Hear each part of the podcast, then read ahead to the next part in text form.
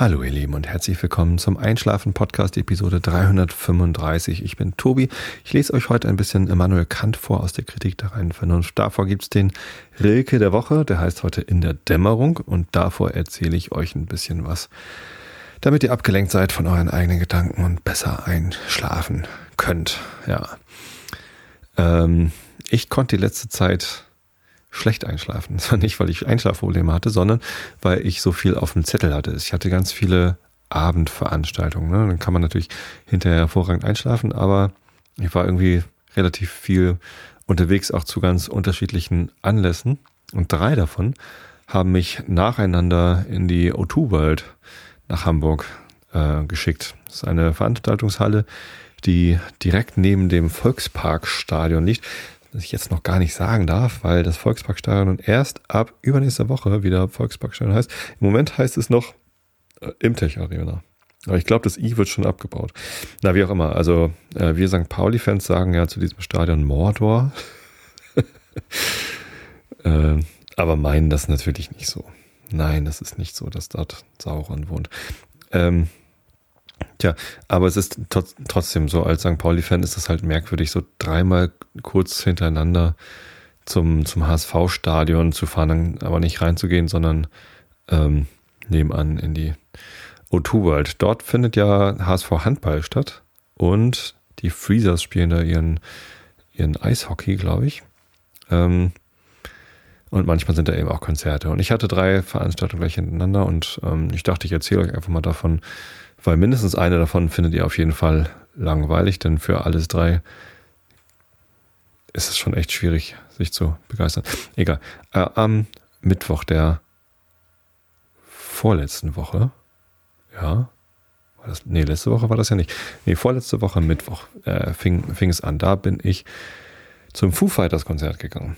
Und ähm, da hatte ich mich lange drauf gefreut, weil ich die noch nie live gesehen habe. Und die Foo Fighters sind ja eine Rockband, die äh, gegründet worden sind von Dave Grohl, dem ehemaligen Nirvana-Drummer. Ich habe zufällig äh, letztens sogar gerade irgendwie in der äh, Amazon Instant Video Prime ähm, für, für Lau so eine, so eine äh, Doku über die Foo Fighters gesehen.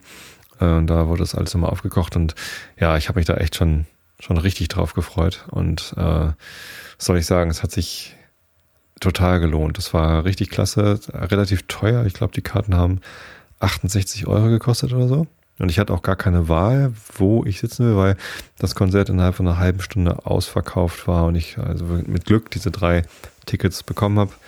Bin mit meiner Frau und mit meinem Schwager hingefahren und wir saßen auf dem Oberrang ganz vorne. Ähm, was heißt, dass wir so von oben schräg auf die Bühne drauf geguckt haben. Das war sehr, sehr lustig. Also ich hatte einen perfekten Blick auf Taylor Hawkins, den Drummer.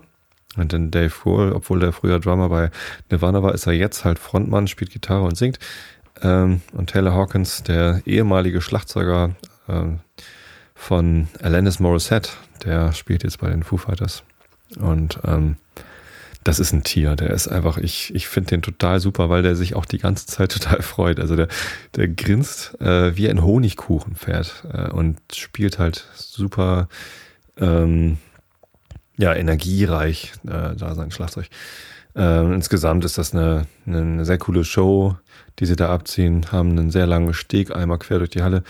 Ähm, kennt man auch, weil sie die, die, diesen Steg eigentlich äh, überall mit aufbauen am Wochenende danach spielten sie beim Rock am Ring und auch beim Rock am Park. Und ich glaube, beide Konzerte wurden live im Fernsehen übertragen auf 1 Plus. Zumindest das Rock am Ring Konzert habe ich gesehen und da hatten sie halt exakt die gleiche Bühne und haben auch das gleiche Set gespielt. Ich habe es jetzt nicht ganz im Fernsehen gesehen, weil ich hatte es ja am Mittwoch gerade live erleben können.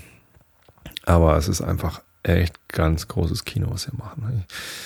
Ähm, in der Mitte von diesem langen Steg ist so eine äh, kleine runde Hebebühne, ähm, die dann, die dann hochgefahren werden kann, so dass dann irgendwie äh, in der Mitte des Konzerts geht Dave Grohl nach ganz, ganz vorne, äh, vorgeblich, um äh, eben auch mal auf der Seite äh, zu stehen und da irgendwie nah bei den Leuten zu sein. Er spielt dann mit der Akustikgitarre ein paar Songs. Währenddessen zieht die Band, der, der Rest der Band um, äh, nämlich genau auf diese kleine Bühne da in der Mitte von dem, von dem langen Steg Und die wird dann nach drei Akustiknummern hochgefahren und dann ist die Band halt auf einmal da. Natürlich zieht sie nicht um im Sinne von Verstärker und Schlagzeug werden dann umgebaut, sondern da wird halt, das steht da schon.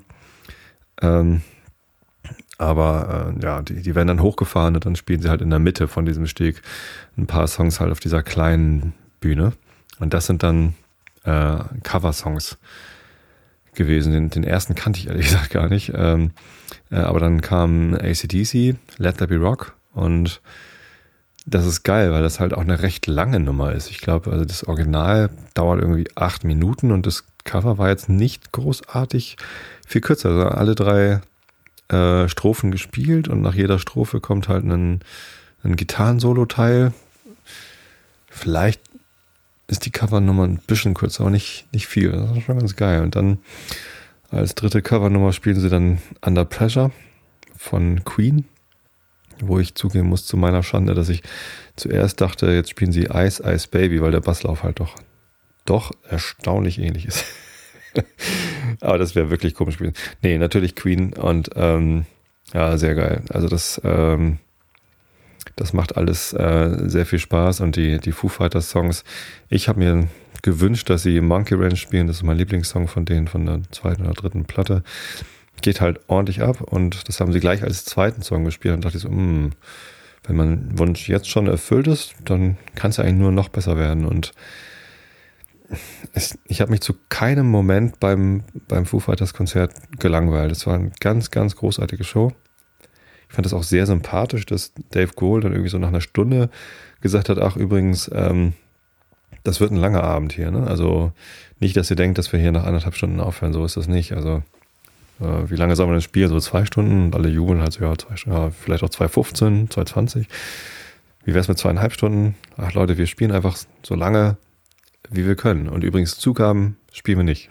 Also wenn wir fertig sind, dann ist der Grund, dass wir halt nicht mehr können. Und nicht, nicht weil wir uns dann hinten verstecken und hoffen, dass ihr dann Zugabe ruft. Äh, das wollen wir nicht. Ähm, äh, Zugaben spielen wir nicht. Wir spielen einfach so lange, bis wir nicht mehr können. Und das waren halt tatsächlich über zweieinhalb Stunden, die sie gespielt haben. Und tatsächlich, äh, wenn sie fertig sind, geht halt auch das Licht an und das Konzert ist zu Ende. Das war sehr, sehr schön. Das war, weiß ich nicht, sehr sympathisch. Ähm, allerdings äh, komme ich dann manchmal auch ins Grübeln, weil ich halt auch jemand bin, der manchmal auf Bühnen geht. Ähm, und ich weiß, dass ein Konzert dann gut ist, wenn auf der Bühne gute Stimmung ist und wenn das so überspringt, irgendwie so, wenn so ein Funke überspringt und äh, sich die gute Laune irgendwie überträgt. Und ich glaube, bei so Profis wie, wie Dave Grohl und eben den Foo Fighters, das ist dann eben auch schon einstudierte Methode, dass sie am Anfang so tun, als wären sie ein bisschen schüchtern und müssen so gucken. Aber was heißt schüchtern? Einfach so, ne? Wir spielen halt einen Song nach dem nächsten einfach runter und sagen dann hinterher, oh, wir mussten erstmal gucken, wie es hier so ist, aber es ist ja alles toll und ihr seid ja ein tolles Publikum.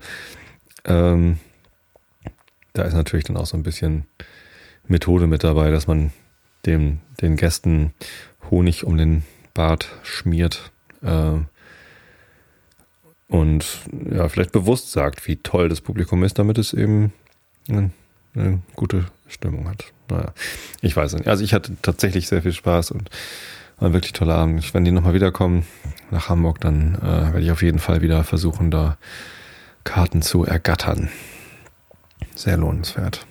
Genau. Äh, was die Karte gekostet hat, habe ich schon gesagt, 68 Euro. Ähm, was mich überrascht hat, waren die Kosten für den Parkplatz, denn wir sind mit dem Auto hingefahren ähm, und der Parkplatz bei der O2 World kostet 7 Euro. Ja, da gibt es irgendwie viele große Parkplätze, ist ja auch gut. Ähm, man kann natürlich auch mit den Öffis hinfahren. Da gibt es dann so einen Shuttlebus aber wir wollten halt lieber mit dem Auto, weil man dann eben dann doch schneller zu Hause ist. Nach dem Konzert ist dann auch spät. Sieben Euro für einen Parkplatz finde ich schon happig, zumal ich das dann ja dreimal innerhalb von einer Woche bezahlt habe. Denn ähm, gibt es noch irgendwas zum Foo Fighters Konzert, was ich vergessen habe? Hm. Vielleicht noch die Anekdote, äh, dass Dave Grohl beim Konzert, wann waren das? Vor ein paar Tagen in Göteborg in Schweden äh, ist er von der Bühne gefallen und hat sich dabei das Bein gebrochen. Natürlich überhaupt nicht lustig. Ja, die Foo Fighters haben dann hinterher ein, ähm, ein Röntgenbild getwittert und das ist halt ein schöner, glatter Bruch irgendwie. Ähm, muss durchaus schmerzhaft gewesen sein, aber er hat dann halt da im Liegen irgendwie so äh, ins Mikrofon gesagt, ja, ich glaube, ich habe mir gerade das Bein gebrochen. Das ist jetzt ein bisschen ungünstig. Ich glaube, ich muss mal kurz ins Krankenhaus, aber äh, halte durch. Äh, Taylor Hawkins singt jetzt mal gerade für euch und äh, bis später. und wurde dann von, von Sanitätern äh, auf einer äh, Liege irgendwie dann da rausgetragen und Taylor Hawkins singt sowieso einige der Songs. Ähm, ich glaube, Under Pressure unter anderem. Ich weiß es nicht. Also ein paar Nummern singt er halt sowieso und ähm, die spielen ja auch eh alle immer noch mal in anderen Bands und ja, die haben sich dann hingestellt und gesagt, okay, Dave ist jetzt weg und eigentlich waren die sogar davon ausgegangen, dass der nicht wiederkommt, dass das Konzert dann irgendwann nachgeholt wird. Ähm, mit einer besonders langen Show. und dass sie dann einfach nur noch ein paar Nummern jetzt einfach mal spielen. Ähm, und ja, es gibt Videoaufnahmen davon. Auf, auf testspiel.de sind die alle zusammengetragen oder so ein paar davon zumindest habe ich sie mir angeguckt. Testspiel.de ist eine ganz gute Musik-News-Seite, betrieben von Marc, einem alten Freund von mir. Äh, deswegen mache ich gerne Werbung für ihn. Nein, das ist halt, ich, ich folge ihm halt auf Twitter und ähm, da, da gibt es immer ganz, ganz praktische News und das mag ich dann ganz gerne mal gucken. Ähm, genau, und dann gibt es halt eben auch ein Video, wie dann die, die Band spielt ohne Dave und dann wird Dave halt mit der äh, mit der Trage wieder, wieder reingetragen, auf den Stuhl gesetzt und der Sanitäter bleibt auch bei ihm sitzen, hält so das Bein fest, aber er kriegt halt eine Gitarre gereicht und spielt dann halt im Sitzen das Konzert weiter. Ähm, tja, mit einem gebrochenen Bein. Ich glaube, gar nicht, gar nicht so gut für das Bein. Ähm, aber auf jeden Fall mal eine coole Aktion. Ich hoffe, dass das schnell wieder verheilt. Drück dir die Daumen, Dave. Ist ein ganz sympathischer Typ. Also wirklich. Der hat ein sehr sympathisches Auftreten, auch in den Interviews, die ich so gesehen habe und auf der Bühne. Es ist schon irgendwie lustiger, quirliger Typ so und gibt natürlich dann, macht natürlich auch einer auf Rockstar. Äh, ist er ja aber halt auch. so, kann er ruhig einen raushängen lassen. Naja, gibt ordentlich Gas. Ich mag das. Genau. Ähm, das nächste Konzert in der O2 World war dann am Sonntag gar kein Konzert, sondern eine Aufführung. Und zwar habe ich da die drei Fragezeichen live gesehen. Auch eine Sache, die ich mir schon lange gewünscht habe. Die kommen ja auch öfter mal. Allein während dieser Tour Phonophobia waren sie dreimal in Hamburg. Wir haben anderthalb Jahre, glaube ich, diese, diese Nummer aufgeführt und waren während dieser anderthalb Jahre dreimal in Hamburg in der O2 World. Ich glaube, alle drei waren ausverkauft. Ähm, alle drei Shows und das ist auch echt toll. Ich glaube, das war das Abschluss Ding. Konzert ja nicht, sondern Ab Abschlussaufführung. Ähm, ich bin ein großer Fragezeichen-Fan. Schon als Kind habe ich das gehört. Ich kann mich noch daran erinnern, wie wir die ersten Nummern da so auf Schallplatte gehört haben und, und Kassetten natürlich, Audiokassetten auf dem Flohmarkt erstanden und so für ein paar Mark. Ähm, die äh, der tanzende Teufel, die habe ich so oft durchgenudelt, dass dann, ähm, das ist ja Magnetband, und äh, das hat sich dann irgendwann übertragen auf das, ähm, quasi, es hat so durchgedrückt. Und dadurch hat man dann den, den Schrei vom tanzenden Teufel immer auch schon ganz leise in, äh, weiß ich nicht, so fünf Sekunden vorher schon einmal gehört. ganz lustige Effekte haben sich da ergeben bei den alten Audiokassetten. Naja, und das hat mich dann so begleitet und ich höre ja auch seit vielen Jahren Hörbücher zum Einschlafen. Ich höre auch ab und zu die drei Fragezeichen zum Einschlafen, obwohl ich das nicht so gut finde. Ich höre lieber ein Hörbuch, wo nur ein Sprecher ist und keine Musik zwischendurch ist und das alles ein bisschen eintöniger ist, halt so wie der Einschlafen-Podcast, aber den selbst kann ich ja nicht zum Einschlafen hören. Das ähm, irritiert mich dann zu sehr, was ich da für einen Quatsch gemacht habe und dann höre ich Schmatzgeräusche, die mich ärgern und so. Hm. Ja, das geht halt einfach nicht so gut. Apropos Schmatzgeräusche. Hm. Mein Bruder hat mich auf ASMR aufmerksam gemacht. Ähm, da werde ich dann nächste Woche mal was drüber erzählen, weil ich wollte vorher nochmal mich schlau machen, äh, was das genau ist. Aber vielleicht ist das hier ja auch ASMR. Vielleicht werde ich das dann nächste raus, Woche rausgefunden haben. Es geht wohl um, um so Ambient- und Schmatzgeräusche von Leuten, die irgendwie, ich weiß es noch nicht. Ich, ich habe auf den Wikipedia-Artikel mal drauf geguckt, aber hm, scheint, scheint mir merkwürdiges Zeug zu sein, aber sehr erfolgreiches, merkwürdiges Zeug. Äh, wollte ich mir auf jeden Fall mal angucken. Hm. Äh, wie auch immer, also drei Fragezeichen. Ähm, Gibt es ja auch als 3D-Soundinstallation im Planetarium, da muss ich auch unbedingt mal hin. Aber ähm, ja, wie auch immer, ich habe zum Geburtstag, glaube ich, von meiner Frau die Karten bekommen für Phonophobia. Und das ist äh, halt eine Aufführung, die drei Fragezeichen, die Originalsprecher sind ja immer noch die, die Originalsprecher Oliver Rohrbeck, äh, Jens Wawacek und äh, Andreas Fröhlich. In der richtigen Reihenfolge, Justus, Peter und Bob. Und ähm, die, die stellen sich dann halt hin, die ziehen sich sehr schick an mit Fliege und ähm, machen da halt die, die Live-Aufführung. Und dazu gibt es dann eben immer noch den Geräuschemacher. Der sitzt da halt irgendwie mit lauter Geraffel um sich drum und macht halt dann die, die Schrittgeräusche. Ähm, also die, die, die, Schaus die, die Sprecher, die gehen zwar auch selber rum, aber das hört man ja nicht, äh, weil sie keine Mikrofone an den Füßen haben. Äh, deswegen macht halt der Geräuschemacher die Schritte auf unterschiedlichen Unterböden und macht halt Türgeräusche und was weiß ich, die schon oft äh, auch in den Talkshows zitierte ähm, äh, Flex, ne, wenn Onkel Titus auf dem, äh, also immer wenn Szenen auf dem Schrottplatz äh, gezeigt werden, dann ist das eigentlich ein Milchaufschäumer, der an einem aufgeschnittenen Plastikbecher äh, rotiert.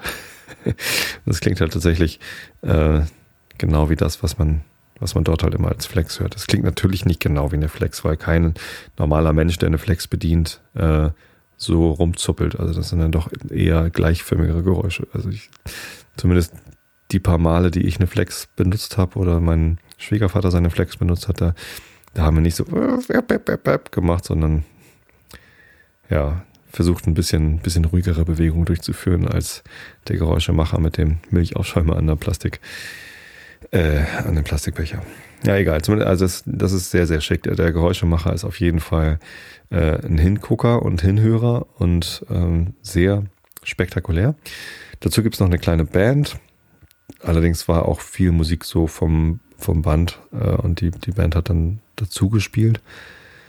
Ähm, trotzdem schick mit einer Harfe und äh, einem, einem Blazer, der so also Saxophone und noch irgendwas gespielt hat.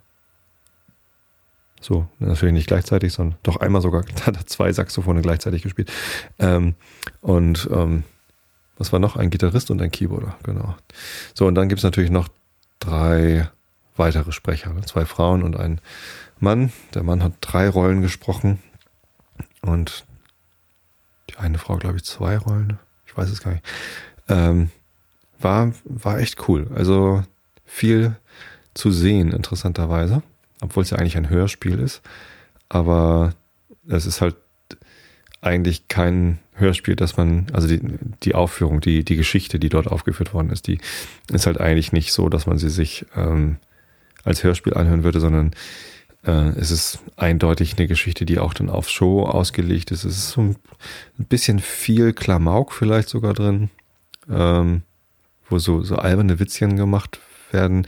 Das ist natürlich für die Show genau richtig. Es hat auch Spaß gemacht, aber als CD, so als Standard drei Fragezeichen Folge, wäre es vielleicht eher komisch. Ja. Aber natürlich, also ist halt eine Show, die da gemacht wird. Und das war halt auch genau richtig. Es gab sogar eine Tanzeinlage, wo sie so, so eine Tanzchoreografie aufgeführt haben. Ähm, und ja, echt echt auch ein Hingucker. Ich habe das teilweise probiert, mal Augen zuzumachen und das als Hörspiel auf mich wirken zu lassen, damit ich auch nicht ähm, die, die Gesichter vor mir habe, während ich die Stimmen höre, sondern äh, nur die Stimmen höre, so wie ich es halt seit 30 Jahren irgendwie. Nee, wie viel? Keine Ahnung, wie lange es die drei Fragezeichen gibt. Nee, länger als 30 Jahre. Wie alt war ich denn, als ich das erstmal. Da war ich fünf oder sechs oder sieben oder so. Also weit über 30 Jahre höre ich die schon. Die drei Fragezeichen. Ja, jetzt bin ich 40. Ähm, ja, und einfach mal die Gesichter ausblenden und einfach die, die Stimmen so, so wahrzunehmen, wie ich sie halt sonst wahrnehme. Hat nicht ganz funktioniert, ehrlich gesagt. Weil der, der Eindruck, dass da eben die Sprecher direkt auf der Bühne stehen, äh, eben doch wieder ja, überwog. Und es war halt auch zu schade. Also es gab halt die ganze Zeit irgendwie was zu sehen und zu gucken. Und das war, das war schon toll. Das hat sich auch gelohnt. War auch deutlich günstiger, nur der Parkplatz war halt gleich teuer. ich habe gedacht, vielleicht ist das nur bei den Foo Fighters so teuer oder die machen die Parkplatzpreise auch angepasst an die Veranstaltung. Ähm, war aber nicht der Fall. Ja. Großer Unterschied ist natürlich äh, bei den drei Fragezeichen gibt es äh, natürlich keine Vorgruppe. Ähm, hätte, hätte man natürlich auch machen können, dass es ein vielleicht ein Vorprogramm gibt mit, mit anderen Sprechern oder mit irgendwie einem anderen, anderen Dings noch. Ähm, aber gab es nicht. Und deswegen war das dann auch relativ früh durch. Da war es dann auch noch hell. Irgendwie so um, um neun oder so war das dann schon vorbei. Vielleicht so anderthalb Stunden Programm und dann war auch noch 20 Minuten Pause dabei oder so. Ja, da war noch, da schien noch die Sonne, als das zu Ende war. Ähm, bei, bei den Foo Fighters gab es übrigens eine Vorgruppe. Hawk Eyes hat mir gar nicht zugesagt. Die war jetzt nicht schlecht, aber es war ähm, nicht, nicht gut. Also doch, eigentlich, eigentlich waren sie schlecht. Ich weiß gar nicht genau warum, aber es war so bemüht und nee. Ist aber auch ganz, ganz schwer. Also Vorgruppe von so einer großen Band zu sein, ist, ist echt schwierig. Äh, Glück mit Vorgruppen hatten wir gemischtes Glück bei den äh, bei Fury in the Slaughterhouse. Da war letztes oder vorletztes Jahr war ja so eine Revival-Konzert in Hannover auf dem Expo Plaza. Äh, da haben Revolverheld als Vorgruppe gespielt. Das war großartig. Die haben richtig angeheizt. Allerdings kam danach, die hatten irgendwie drei Vorgruppen. Erst irgendwer, habe ich vergessen. Dann Revolverheld, das war super. Und dann kam äh, Kete.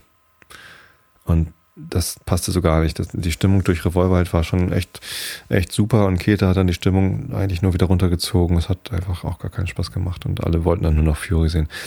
Ähm, bei ACDC hatten wir auch eine ganz schlechte Vorgruppe. Ähm, bei den Levelers war die Vorgruppe deutlich besser als die Levelers. Dabei bin ich auch gar, kein, gar nicht so großer Levelers-Fan, aber bei den Levelers habe ich ja Sonic Boom 6 kennengelernt und ich bin riesen Sonic Boom 6 Fan geworden, nur weil ich die als Vorgruppe gesehen habe bei den Levelers. Man kann also sehr gutes Glück haben bei Vorgruppen, aber meistens ist es dann ja doch ehr so, dass man sich auf den Haupteck freut und dann gar nicht irgendwie den Nerv hat auf eine Vorgruppe. Mein Bruder sagte mir, dass er mal King's X als Vorgruppe von ACDC gesehen hat und das sei auch total schlecht gewesen. Das kann ich mir gar nicht vorstellen. Weil King's X eine meiner absoluten Lieblingsbands sind und die würde ich, hätte ich halt total gerne mal live gesehen, vor allem bei ihrer Dogman-Tour oder so. Das muss fantastisch gewesen sein. Ähm, tja, so kann es halt dann auch auseinandergehen. Hat bestimmt auch einigen Leuten gefallen, Hawkeyes, aber naja. Drei Fragezeichen hatte keine Vorgruppe. Ja, ich hatte gehofft, dass ich zumindest dann bei meinem dritten Termin innerhalb von sieben Tagen äh, in der O2 World einen günstigeren Parkplatz bekomme. Ähm, das war am Dienstag dann das Young Voices Konzert und auch der Grund, warum es letzte Woche kein Einschlafen-Podcast gab, denn meine Tochter hat dort mitgesungen. Young Voices ist ein Konzept aus Großbritannien, was sie jetzt halt auch mal hier in Deutschland ausprobieren wollten, wo ganz viele Schulen organisiert werden, äh, die alle ihre Schüler dorthin schicken. Die Schulen äh, müssen vorher schon Stücke einüben und das wird dann dort in einer Riesenshow aufgeführt. Ähm, was ähnliches hat meine große Tochter auch schon mal gemacht. Das hieß Klasse, wir singen und da werden halt so gemeinsam äh, Kinderlieder gesungen. Bei Young Voices sind es eher aktuelle Pop- Hits, die dort äh, aufgeführt werden von den Kindern. Ähm, und das war schon beeindruckend, obwohl sie natürlich Helene Fischer gesungen haben, atemlos. Ähm, aber die Kinder mögen es ja. Ähm, das waren 4412 Kinder, die da mitgesungen haben. Das heißt, ähm, die O2 Arena war äh, quasi andersrum aufgebaut. Es gibt da äh, die eine Seite, wo dann bei den ersten beiden Veranstaltungen die Bühne war. Äh, und da hinter der Bühne ist dann eben auch der Unter- und Oberrang. Ähm, ich glaube, da sind gar keine Sitzplätze, sondern da sind dann so Cafés und, und Logen und sonst wie was oder so. Ähm, sah man halt bei den bei Foo Fighters und, und bei den drei Fragezeichen gar nicht, weil da eben die große Bühnenaufbauten sind. Ähm, und Zumindest auf dem Oberrang, genau, auf dem Unterrang gar nicht, denn da saß ich bei den Young Voices ähm, quasi hinter der Bühne der, der Foo Fighters saß ich, weil äh, die, die Bühne dann aufgebaut war vor der, vor der anderen Kurve quasi.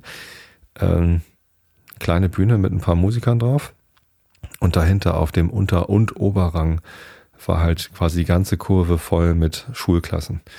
Ähm, alle mit weißen T-Shirts an und dunkler Hose äh, und äh, das war schon, das war schon beeindruckend laut, wie die gesungen haben. Die waren halt auch, ich weiß gar nicht, ob die da überhaupt Mikrofone irgendwie noch hatten, die das verstärkt haben, aber das kann ich mir gar nicht vorstellen. Und äh, das Publikum war dann natürlich auch komplett anders. Bei, bei allen drei Veranstaltungen war das Publikum halt sehr unterschiedlich. Bei den Foo Fighters äh, war der Altersschnitt, glaube ich, so so 30, also viele Jüngere, aber auch so viele so, so meine Generation. Äh, halt alles Hardrock-Fans, Rock'n'Roll, äh, gib Gas. Ähm, dann bei den drei Fragezeichen war das Publikum deutlich älter, aber eben auch Kinder dabei. Also die Spanne war viel größer. Ähm, bei den Foo Fighters habe ich keine Kinder gesehen, aber bei den drei Fragezeichen waren halt so ein paar Kinder auch dabei. Aber der Schnitt war, glaube ich, deutlich höher. So. Es war schon eher. Also kann gut sein, dass der Schnitt 35, 40 gewesen ist. Ich weiß es nicht so genau. So, meine Generation. Wahrscheinlich. Bei Foo Fighters eher so jünger, ein Ticken jünger. Und bei äh, Young Voices war das Publikum natürlich ausschließlich Eltern, Geschwisterkinder und Großeltern. So auch ganz andere ganz anderer Schlag Menschen irgendwie als bei den Foo Fighters und auch äh, ganz anderer, ganz andere Stimmung als, als bei den drei Fragezeichen. Also sehr, sehr unterschiedlich so vom, vom, vom Publikum her. Ich habe mich übrigens geärgert bei dem, bei dem drei Fragezeichen Ding, da hätte ich durchaus irgendwie einschlafen, Podcast, Merchandise anziehen können, ein T-Shirt oder irgendwie noch Flyer irgendwo hinlegen, weil das ist ja genau meine Zielgruppe eigentlich. Die wollen ja auch alle nur einschlafen beim Hörspiel. habe ich vergessen. Schade. Fiel mir ein, als ich dann in der Halle saß, dass ich dann eigentlich zumindest einen Einschlafen-Podcast T-Shirt hätte anhaben können, um ein bisschen Werbeträger zu sein. Na, ist auch egal. Nicht so wichtig. Na gut. Äh, Young Voices, genau. Ähm, die haben halt, was weiß ich, äh, ein Hoch auf uns und, und diese ganzen deutschsprachigen Hits, die gerade so laufen, aber auch äh, Living on a Prayer von Bon Jovi und noch ein paar andere komische Nummern gesungen. Dann gab es zwischendurch auch immer mal Teile, wo dann der Kinderchor nicht Kinderchor, klingt so wie, ja, also die, die 4412 Kinder nicht gesungen haben. Ähm, eine Breakdance-Aufführung, wie hießen die denn noch? TPT war die Abkürzung irgendwie Team Power oder PTP Hamburg. Irgendeine, irgendeine Breakdance-Gruppe. Eins von, ich glaube TPT war die Abkürzung. Ähm, die waren ganz cool. Wir haben äh, gute Breakdance-Sachen gezeigt. Die Kinder fanden das auch super. Äh, ich konnte damit auch deutlich was anfangen. Und der Stargast war Danium. Äh, und, und, das ist der Gewinner des letztjährigen äh, The Voice Kids Wettbewerb von Pro7. 15 Jahre alt, junger Kerl, der irgendwie da so einen, so so einen Fernsehwettbewerb gewonnen hat. Und der hat dann zwei Songs gesungen und das war total krass, weil die, äh, die Kids, also sehr, sehr viele der anwesenden äh, Schüler, äh, die im Chor waren, die sind halt ausgetickt vor Freude, diesen Typen zu sehen. Die haben richtig gekreischt, so wie bei, bei einem Weltstar. Ich hatte von dem Typen natürlich, äh, was heißt natürlich, ich hatte von dem noch nie was gehört, weil ich The Voice Kids eben auch nicht ähm, verfolgt habe. Ähm, es war, war sehr skurril. dass da irgendwie ein 15-Jähriger, der durchaus singen konnte, es war gar nicht so schlecht, ähm, aber von den, von den Schülern dann so als, äh, als Superstar gefeiert worden ist und ich, ich kannte den so gar nicht. Ja. Nee, auch diese Veranstaltung hat sich äh, sehr gelohnt. Weniger für mich, aber sehr für meine Tochter, die jüngere, äh, die ist jetzt halt sieben und äh, das muss schon ein sehr beeindruckendes Erlebnis gewesen zu sein, sein da auf so einer, in, ja, das ist ja, sie war ja eigentlich nicht auf der Bühne, sondern sie war da auf dem Oberrang ähm, aber mit so vielen Kindern gemeinsam äh, so eine Chorleistung zu erbringen. Es gab, die, die haben auch eine Choreografie eingeübt. Ähm, hatten sogar einen Star-Choreografen. Marvin hieß der, das ist auch der Choreograf von Helene Fischer und hat auch schon mit Madonna gearbeitet und ist halt so ein, so ein sehr bekannter Pop-Choreograf. Ähm, und mit dem haben sie da auch ein bisschen Vorbereitung gemacht. Also das war bestimmt geil. Also meine Tochter war auch sehr, sehr glücklich und, und ganz erfüllt. Und äh, am nächsten Tag lief im Hamburger Journal ein ganz kurzer Bericht darüber und sie war gleich wieder Feuer und Flamme und hat dann mitgesungen, konnte auch die Bewegung noch, die Marvin ihr beigebracht hat. Und ähm, ja, also das, hat mich schon, schon sehr gefreut, wie, wie glücklich sie damit war. Ähm, ich kann das schon verstehen, dass niemand außer Eltern und Geschwisterkinder und, und, äh, und Großeltern dahin gegangen sind, denn äh, das wäre jetzt nicht die Veranstaltung, wo ich hingegangen wäre, wenn meine Tochter nicht da gewesen wäre. Nicht, weil ich es so schrecklich gefunden hätte. Also schrecklich war es nicht. Wie gesagt, also am Anfang war ich halt schon so, so ein bisschen sogar gerührt, mit Tränchen im Auge, als die da losgesungen haben. Ähm, weil es natürlich auch schön inszeniert war mit tollem Licht und die hatten sich gut vorbereitet und das war, das war schon eine, runde Sache.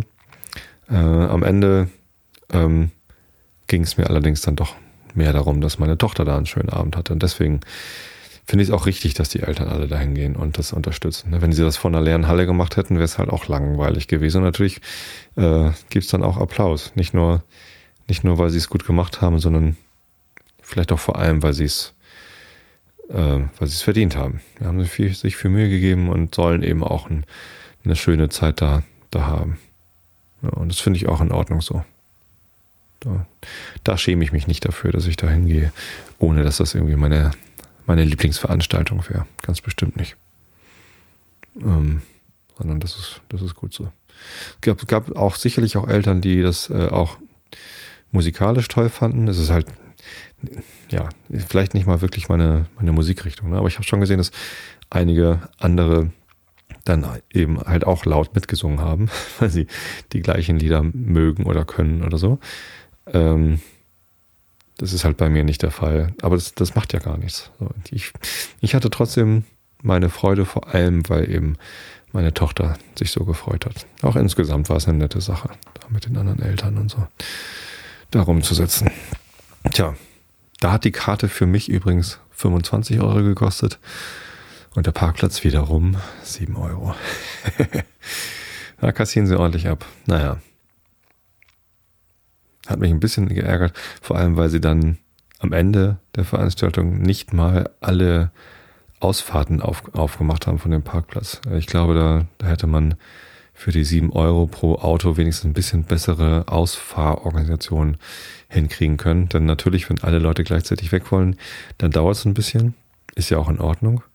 Aber ähm, das mit dem äh, Reißverschlusssystem, das können dann eben doch nicht alle. Und dann äh, wären so ein paar Ordner, die dann irgendwie ordnend eingreifen könnten, vielleicht auch am Ende der Veranstaltung nicht so ganz schlecht gewesen, äh, waren aber keine oder vielleicht zu wenige da. Ja, weil bei den Foo Fighters hat es am längsten gedauert, da rauszukommen. Da haben wir bestimmt noch mal eine halbe Stunde oder dreiviertel Stunde auf dem Parkplatz gestanden. Ähm, bei den drei Fragezeichen ging das sehr fix. Da hatten wir einen sehr guten Parkplatz. Parkplatz gelb. Da sind wir irgendwie nach ganz vorne gekommen. War ganz gut, da waren wir relativ schnell weg. Ähm, ein paar Young Voices ging es eigentlich. Da waren wir auch früh raus. Da war es auch noch hell. Das, das, was da am längsten gedauert hat, war ähm, auf die Kinder zu warten. Und das war sicherlich für die Organisatoren eine der, der größten Herausforderungen, ähm, dafür zu sorgen, dass die Schulklassen alle ähm, nicht auseinanderfallen, ne, weil die, die Lehrerinnen, die müssen halt dafür sorgen, dass die Schulklasse als kompaktes Paket da irgendwie rauskommt und nicht einzelne Schüler verloren gehen und sich dann da in der O2 halt irgendwie verlaufen und niemals wieder den Weg zu ihren Eltern finden. Also das äh, passiert natürlich nicht. Aber ähm, ja, als, als dann unsere Schulklasse auf dem uns zugewiesenen Parkplatz ankam, war erstmal meine Tochter nicht dabei. Das heißt, die Klasse hatte sich getrennt, aber da waren natürlich dann noch andere Betreuerinnen äh, bei dem Teil, wo dann meine Tochter mit dabei war. Ist alles gut gelaufen. Das haben sie echt gut hingekriegt alles. Aber das hat natürlich dann eine ganze Weile gedauert, weil dann nicht alle Schulklassen auf einmal rausgehen können aus der Halle, sondern es waren immer so blockweise, die dann da rausgelotst worden sind. Tja, das waren so meine drei Besuche der O2 World. Ich selber, ähm, oh Gott, jetzt habe ich das völlig vergessen. Ich wollte noch Werbung machen für ein Hörertreffen. Jetzt schlaft ihr alle schon. Wie ärgerlich. Also die Leute, die hier live zuhören, die kriegen es wenigstens noch mit. Ähm, und alle anderen, ich schreibe es einfach nochmal ganz groß auf die Webseite und überall hin. Äh, es gibt ein Hörertreffen, relativ spontan. Am Sonntag habe ich selbst ein Konzert gespielt mit meiner Band Horst Blank. Ähm, und da war auch der Alexander Waschkau da von Hoaxilla und Holger Krupp vom Dirty Minutes Left Podcast. Und die haben erzählt, hier, wir machen Donnerstag spontan Hörertreffen. Willst du nicht auch kommen? Ich habe gesagt, nee, kann ich nicht, da habe ich Bandprobe. Ja, dann bringen die Band halt mit und so haben wir dann schnell beschlossen, dass wir ein bisschen Live-Musik machen auf dem Hoaxilla Hörertreffen, was dann ja auch gleichzeitig ein Einschlafen-Podcast-Hörertreffen sein könnte. Das heißt, wenn ihr Lust habt, äh, kommt einfach am Donnerstag, dem, was haben wir dann? Den 18. Juni ab 8 äh, nach Hamburg in die Taverna Romana Schulterblatt 63, glaube ich. Und meldet euch dann wenigstens äh, am, am besten nochmal kurz, äh, wenn ihr kommt. Auf hoaxilla.de gibt es einen Beitrag dazu. Wenn ihr da mit plus eins kommentiert, dann wissen wir, dass ihr kommt. Oder plus zwei, wenn ihr zu zweit kommt, damit wir ein bisschen wissen, wie viele Plätze da reserviert werden müssen. Ist sehr kurzfristig, tut mir leid, aber ja, war halt eine spontane Idee. Ähm, und das mit der Live-Musik wird wahrscheinlich auch ganz nett. Na, schauen wir mal. Äh, war zumindest eine sehr, sehr schöne, ähm, sehr, sehr schöne Veranstaltung am Sonntag, 48 Stunden Wilhelmsburg. War zwar ein bisschen kalt, oben auf dem Bunker, weil es irgendwie, ne, die Sonne war weg, waren Wolken und es war windig da oben. Ist ja auch relativ hoch, aber dafür hat man einen sehr, sehr schönen Blick. Und die Stimmung beim Konzert war auch sehr nett. Ganz, ganz dankbares Publikum. Die haben sogar geklatscht, wenn wir Lieder gespielt haben. nee, es hat gut funktioniert. Wir haben vier neue Songs im Programm gehabt, die wir vorher noch nie live gespielt hatten und die haben auch einigermaßen gut funktioniert. Logical Song von Supertramp, Iris von den Google Dolls, ähm, This Love von Maroon 5. Sehr schwierig ist für uns, weil das eine Musikrichtung ist, die wir sonst noch gar nicht so angefasst haben. Ähm, und was war noch neu? Irgendwas war noch neu. Achso, hier äh, Salisbury Hill von Peter Gabriel. Ja. Vier neue Cover-Songs im Programm. Sehr schön. Na gut, ähm, jetzt habe ich euch eingeladen am Donnerstag, 18.06.2015 ab 8 Uhr etwa im, in der Taverna Romana Schulterblatt. Hamburg. Schanze. Tja, vielleicht kommt ja jemand. Da freue ich mich. Es waren auch beim Konzert, also jetzt am Sonntag, waren auch ein paar Einschlafen, Podcast und Realitätsaufgleich Hörer da. Das hat mich auch sehr gefreut. Das, ist, das hat zum ersten Mal so geklappt. Es, es war schon einmal so, dass ein Hörer gekommen ist.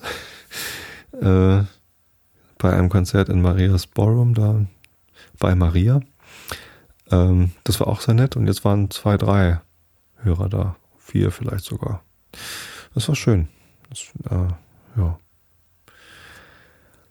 Freut mich, wenn, wenn man dann auch mal, wenn ich auch mal Gesichter dazu sehe zu den Leuten, die mir manchmal schreiben. Tja. Gut, kommen wir zum Rilke der Woche. Der heißt In der Dämmerung und ähm, wenn ich, äh, wenn ich mich vorbereite auf die Sendung und den Stream schon anmache und meine Live-Zuhörer begrüße, dann mache ich immer eine Probelesung. Also wenigstens den Rilke der Woche will ich vorher einmal gelesen haben, bevor ich ihn hier in der Sendung lese. Das ist ja beim, beim Buch, das ich da hinterher lese, nicht so. Das ist ja äh, wie heißt denn das? Da gibt es auch einen Begriff für, ne? Prima Vista. Ich sehe den Text zum ersten Mal und lese ihn halt vor. Ähm, beim Rilke der Woche muss das ja nicht sein. Der ist so kurz, den kann ich halt vorher einmal lesen. Und bei einem Titel in der Dämmerung, da muss ich immer an die Sternzeit denken oder die Sternengeschichten. Einer von den beiden Podcasts hatte gerade letztens wieder das Thema Dämmerung.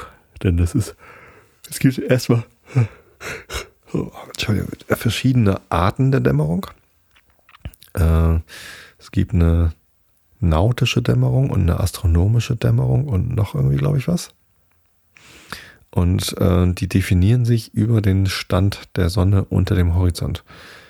Ähm, also ab irgendwie 12 Grad Winkelabstand, wenn die, wenn die Sonne 12 Grad unter den Horizont sinkt, ist irgendwie nordische Dämmerung oder so, ich weiß das nicht so genau.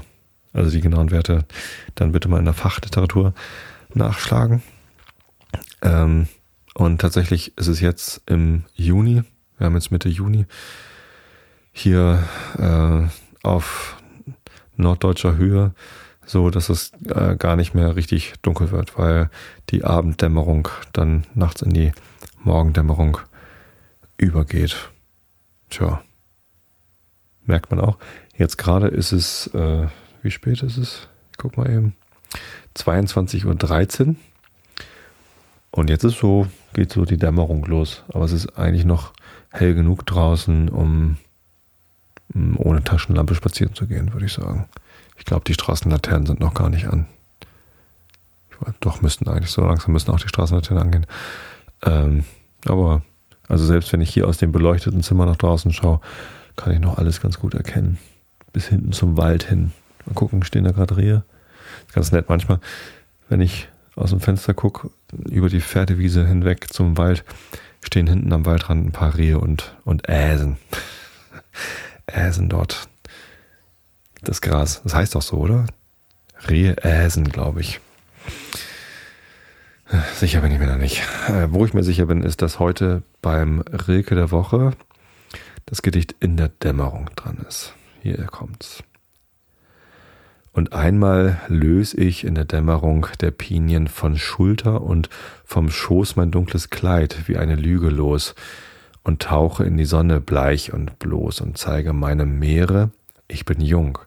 Dann wird die Brandung sein wie ein Empfang, den mir die Wogen festlich vorbereiten und eine jede zittert nach der zweiten. Wie soll ich ganz allein entgegenschreiten?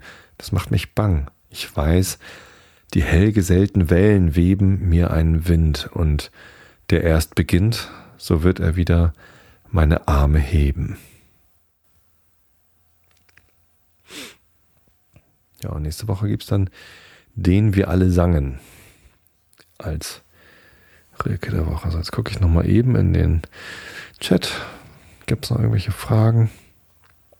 Ähm, ah, die Live-Hörer sagen, ist zu weit weg.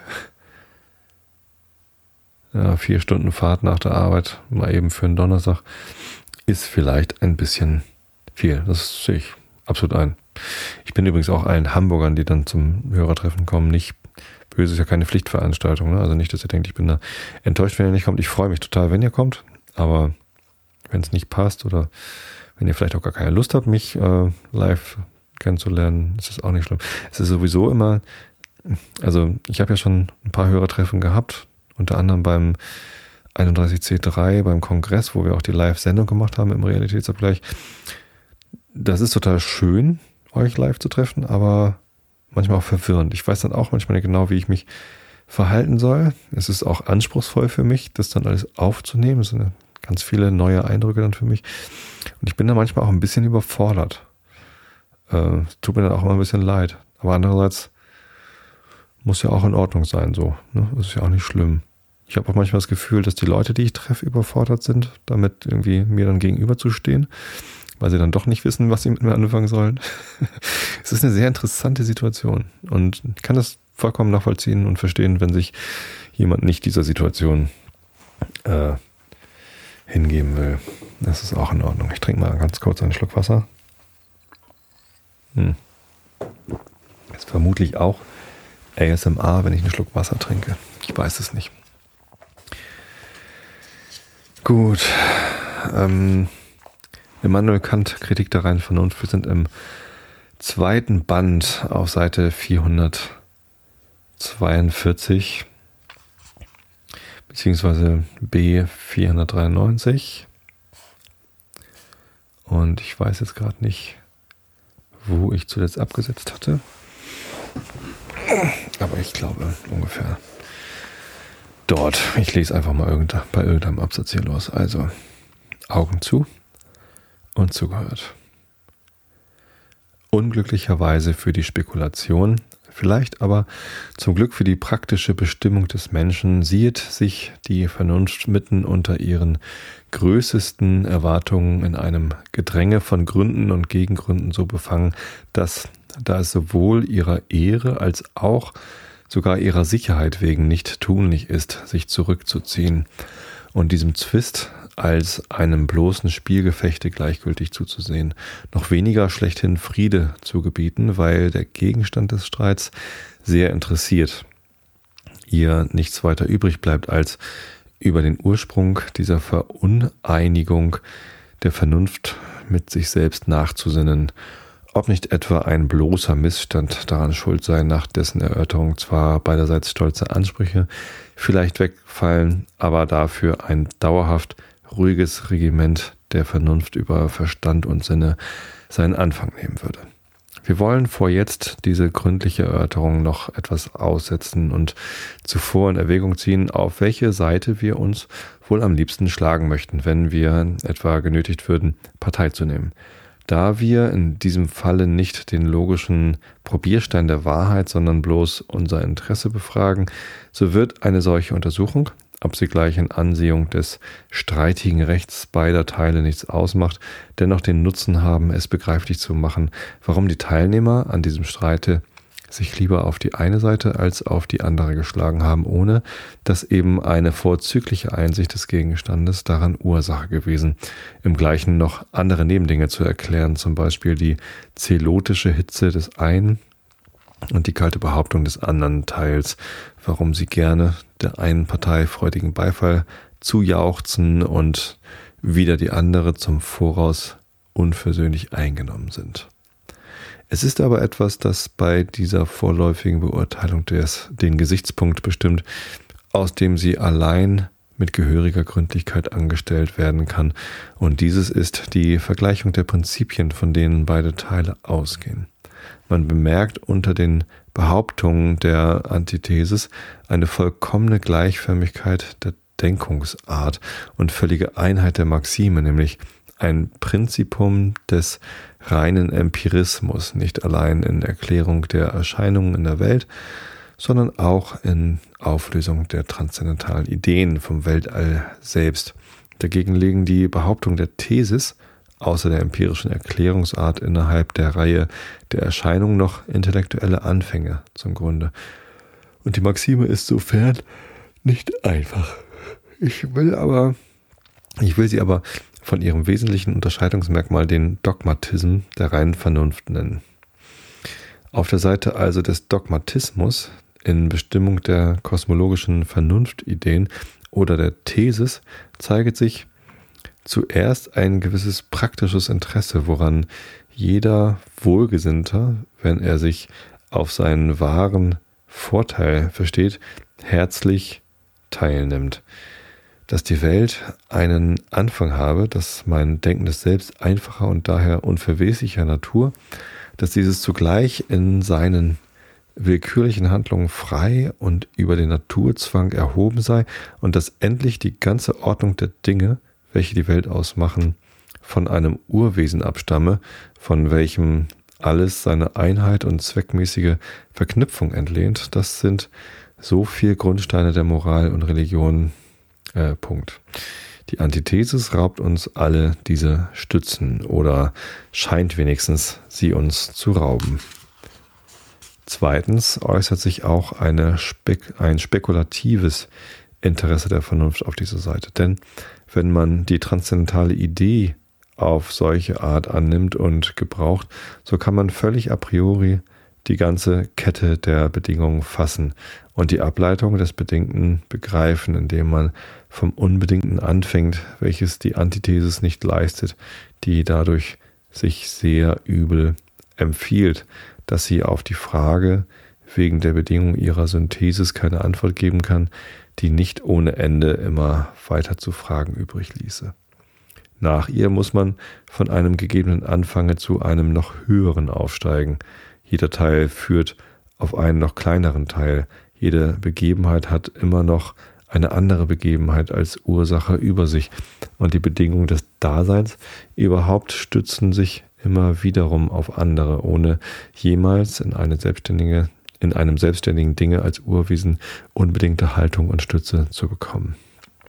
Drittens hat diese Seite auch Vorzug der Popularität, der gewiss nicht den kleinsten Teil seiner Empfehlung ausmacht. Der gemeine Verstand findet in den Ideen des unbedingten Anfangs aller Synthesis nicht die mindeste Schwierigkeit, da er ohnehin, ohne dem mehr gewohnt ist, zu den Folgen abwärts zu gehen, als zu den Gründen hinaufzusteigen, und hat in den Begriffen des absolut Ersten, über dessen Möglichkeit er nicht grübelt, eine Gemächlichkeit und zugleich einen festen Punkt, um die Leitschnur seiner Schritte daran zu knüpfen.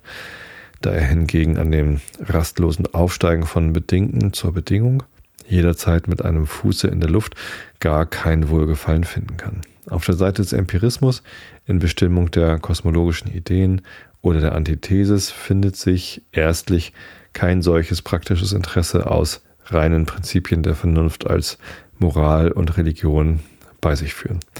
Vielmehr scheinet der bloße Empirismus beiden alle Kraft und Einfluss zu nehmen.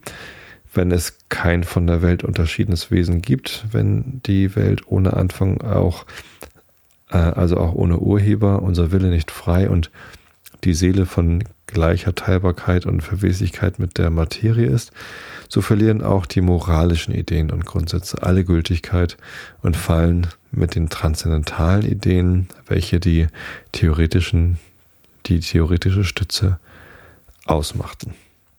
Dagegen bietet aber der Empirismus dem spekulativen Interesse der Vernunft Vorteile an, die sehr anlockend sind und diejenigen weit übertreffen, die der dogmatische Lehrer der Vernunftideen versprechen mag.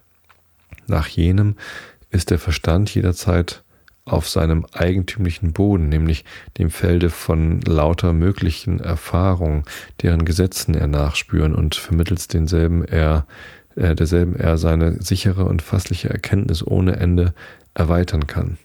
Hier kann und soll er den Gegenstand sowohl an sich selbst als in seinen Verhältnissen der Anschauung darstellen oder doch in Begriffen, deren Bild in gegebenen ähnlichen Anschauungen klar und deutlich vorgelegt werden kann. Nicht allein, dass er nicht nötig hat, diese Kette der Naturordnung zu verlassen, um sich an Ideen zu hängen, deren Gegenstände er nicht kennt, weil sie als Gedankendinge niemals gegeben werden können, sondern es ist ihm nicht einmal erlaubt, seine Geschäfte zu verlassen und unter dem Vorwande, es sei nunmehr zu Ende gebracht, in das Gebiete der idealisierenden Vernunft und zu transzendenten Begriffen überzugehen, wo er nicht weiter nötig hat zu beobachten und den Naturgesetzen gemäß zu forschen, sondern nur zu denken und zu dichten, sicher, dass er nicht durch Tatsachen der Natur widerlegt werden könne, weil er an ihr an ihr Zeugnis eben nicht gebunden ist, sondern sie vorbeigehen oder sie gar selbst einem höheren Ansehen, nämlich dem der reinen Vernunft, unterordnen darf. So, bis hierhin. Ich ähm, ja, wünsche euch allen wie immer eine gute Woche, ausreichend viel Schlaf, auch wenn es für uns Nordlichter im Moment nicht so richtig dunkel wird. So langsam wird es aber dunkel draußen. Ja, also jetzt kann ich nicht mehr bis zum Wald gucken. Die Dämmerung schreitet voran. Ja. Ich wünsche euch allen eine gute Nacht, wenn ihr gerade einschlaft, äh, wenn ihr gerade am Steuer sitzt von eurem Auto und euch nur die Zeit vertreibt für eine lange Autofahrt, dann äh, schlaft bitte nicht ein. Ähm, ansonsten hören wir uns vielleicht, wenn ihr Lust habt, nächste Woche wieder. Ansonsten gibt es ja auch noch ganz viele alte Episoden vom Einschlafen-Podcast. Hm. Könnt auch mal wieder reinhören. Ähm, ansonsten bis dann. Ich habe euch alle lieb und gute Nacht.